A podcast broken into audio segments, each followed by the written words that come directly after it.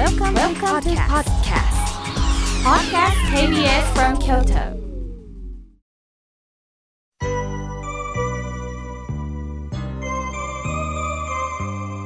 さあ今年初めてのメッセージをたくさんいただきましたので順に紹介させていただきますまずはじめにラジオネームラズベリーさんいつもキラキラまさしく今日のテーマにぴったりいろんな色をこれはお花にも見えますし何か幻想的な姿にも見えるんですよね。素敵な部屋書きをありがとうございます。妙慶さん昨年テレビに出られるとお話を伺っていますがそうなんです、えー、NHK の E テレ心の時代いよいよ明日午前5時放送となります。朝早いんですがもしも見ることができたらぜひ見てください、えー、このラジオがもうトップで紹介されるそうです。そしてその他私がなぜ僧侶になったのか私はどういうものとして僧侶としてこれから生きていくのか、まあ、1時間ドキュメント番組でね紹介されますので是非見ていただきたいと思います。ラズベリーさんは私は明るく生活できたらいいなと毎日感謝しながら生きております。この私の生活にラジオがあって支えていただいて前向きにそして新鮮な柔らかい心をいただいております。ありがとうございます。とのことです。そう言っていただいて本当に嬉しいです。さあ続いての方です。東京よりカレンさんありがとうございます。私の胸は落ち着きません。元日には北陸の大地震、そして2日には航空機事故で自衛隊の隊員の方が亡くなられました。被災地に物資を届ける任務をなさる方が私は本当に何をしていいか分かりません言葉を失いますとにかく祈ることしかできませんとのことです本当そうなんですよね。何か直接すぐできることであればカレンさん一緒です。行きたいです。しかし行くことによってプロの目を持った方の邪魔をするわけもいかない。そういう意味では必ず募集をなさると思うんですよね。これをしてくれあれをこうしてくれという声が聞こえたらちょっとずつ私たちに何かできることを何か奉仕の心でしていきたいですよね。とにかくこの情報を見守ることしかできないということです。カレンさん気持ちを一緒にしていただきまして本当にありがとうございます。続いての方です。福井の春さん、いつもありがとうございます。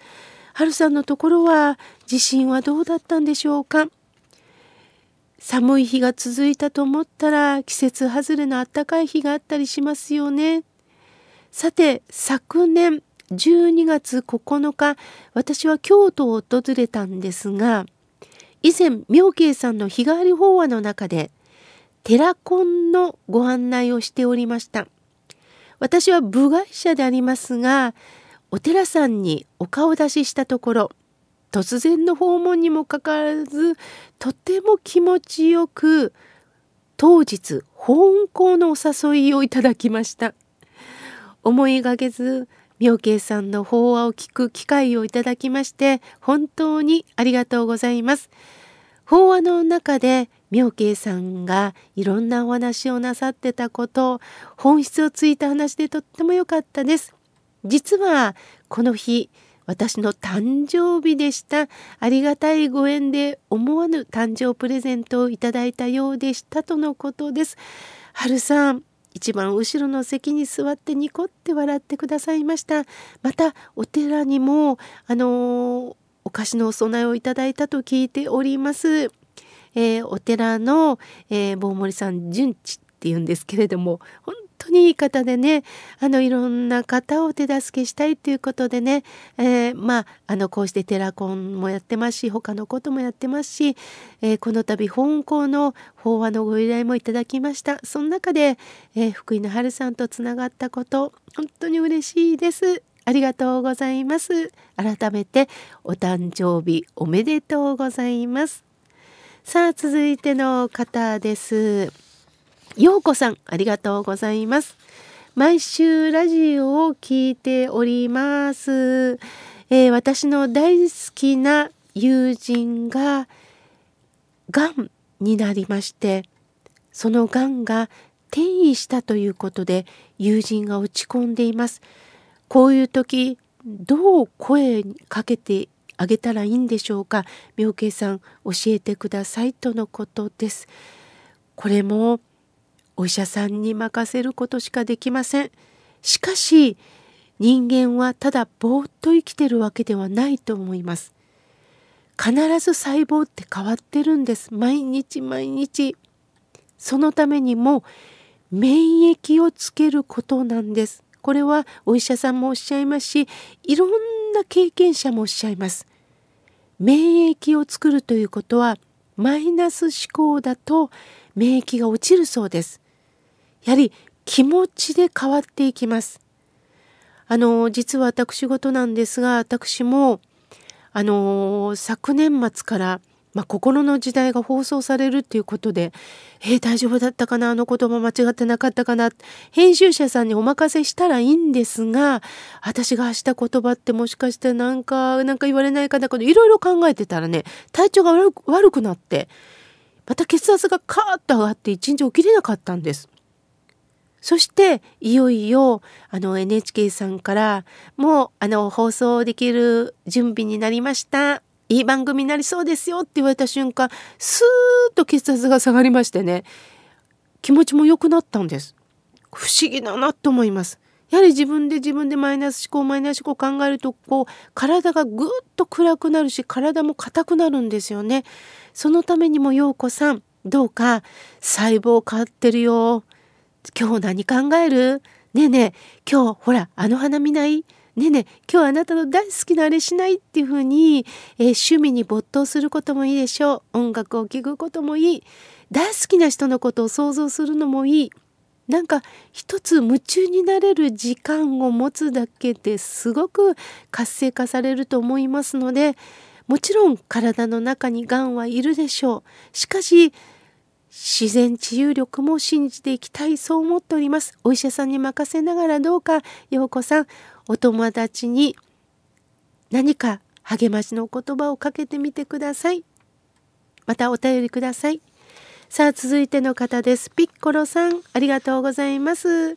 妙慶さん万歩計つけてます。歩いてます。とのことです。そうですか。やはりね、この冬って体が硬くなりますのでね、ウォーキングっていいそうですよ。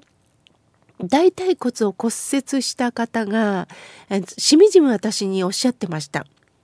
あなたは日頃歩いてましたか？ってお医者さんから言われたそうです。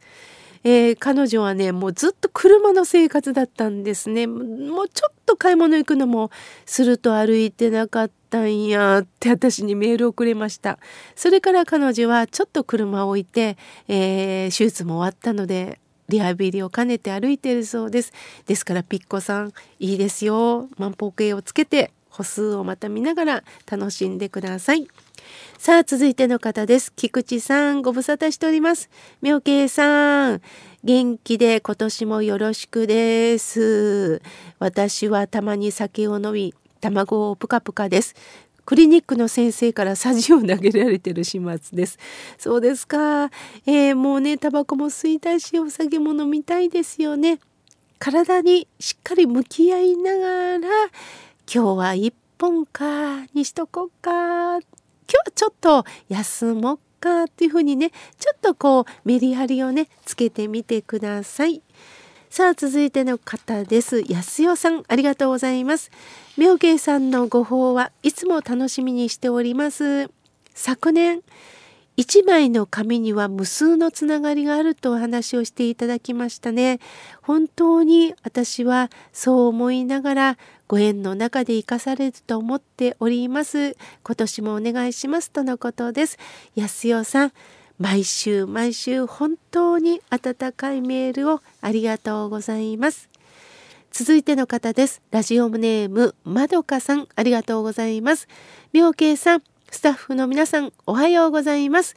今年も心温まる放送をお願いいたします。私自身、えー、いろんなことを考えながらとのことです。まどかさん今年もよろしくお願いします。さあ続いての方です。スカーレットさんありがとうございます。妙慶さん寒くなりました。昨年の放送の中でペラペラと紙をめくる感覚が好きとお話しなさっていましたね。これとっても共感します。最近はスマートフォンなどでスケジュールを管理する人が増えてきて紙の手帳は年々売り上げが減少していると聞きました。それでも私は自分の文字で思いを込めて予定を書き留める紙の手帳を使い続けたいと思います。作家として紙を大切にする思い、素敵なお話を聞かせていただきありがとうございました。これからも番組を愛聴していきます。井村さんのプレゼントも応募しますとのことです。スカーレットさん、いつもいつも本当にあったかくなるメッセージをありがとうございます。スカーレットさんと一緒です。私もスケジュール表なんですが、必ずペラペラっとめくるようにしています。なんかね、めくることによって今日生きたなぁとこう実感をしております。このめ紙のめくりって本当好きなんですね。そして直接ペンで文字を書く。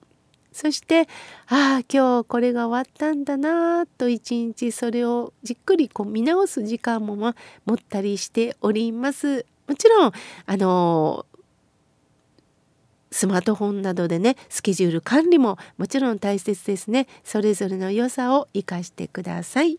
さあ続いての方です。アキレックスさんありがとうございます。妙慶さん。いつも二十四節気の話をする中で熊穴にこもるああなるほどと思いながら聞いておりましたとのことです。そうですよね二十四節気って本当に昔の方がその時代をしっかり感じながら言葉を残して今にこうして私たちに伝えてくれたんですよね。科学も何も感じられない時代はもう肌でもう感覚でこの季節を感じておられた先人の知恵に本当に私は敬服いたします。さあ続いての方です。千本逆立ちうりさんありがとうございます。